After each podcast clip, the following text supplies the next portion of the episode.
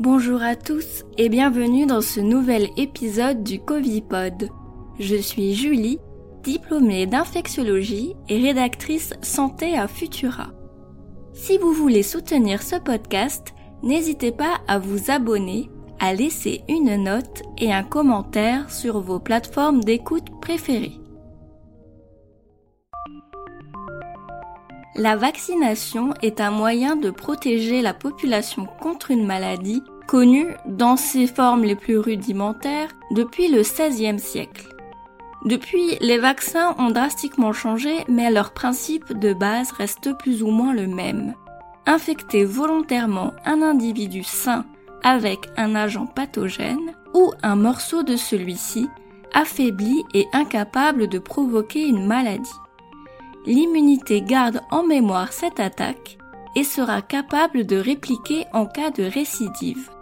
Les anticorps sont l'un des effecteurs clés de l'immunité vaccinale. Mais que se passe-t-il s'il y a peu ou pas d'anticorps produits après la vaccination? Eh bien, c'est possible. Pour le Covid-19, ce cas a été décrit récemment pour les personnes transplantées et celles atteintes de sclérose en plaques. Prenons le cas des transplantés qui doivent prendre des médicaments anti-rejet qui diminuent l'activité du système immunitaire afin que ce dernier ne s'attaque pas au greffon. Aux États-Unis, des médecins ont testé la réponse au vaccin à ARN messager chez 658 greffés. Parmi eux, seuls 15% ont des anticorps après la première dose, 46% ne développent aucun anticorps que ce soit après la première ou la seconde dose. Et enfin, 39% n'ont pas d'anticorps après la première dose, mais une réponse plus petite après la seconde.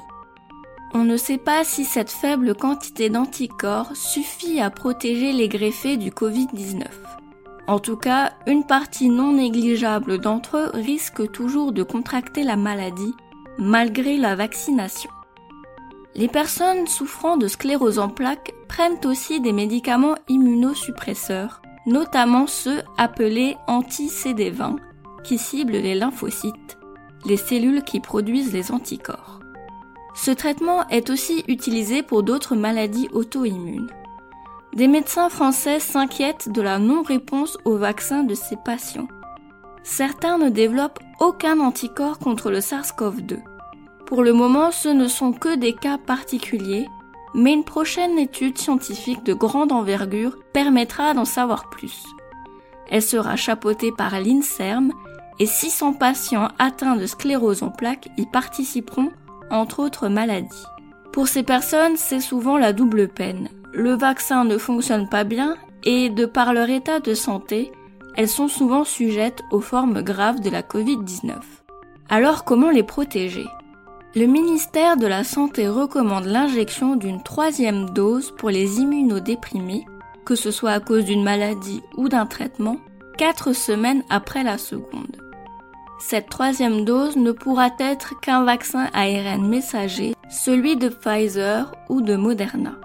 Pour l'entourage proche, familial ou professionnel, la vaccination est aussi recommandée et cela dès 16 ans.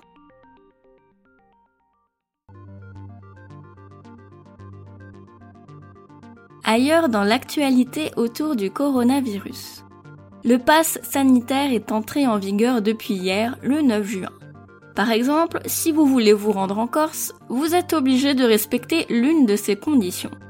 Avoir un schéma vaccinal complet, soit attendre 15 jours après la seconde dose pour voyager, ou présenter un test PCR datant de moins de 72 heures. Moderna a fait une demande d'AMM conditionnelle en Europe pour vacciner les adolescents.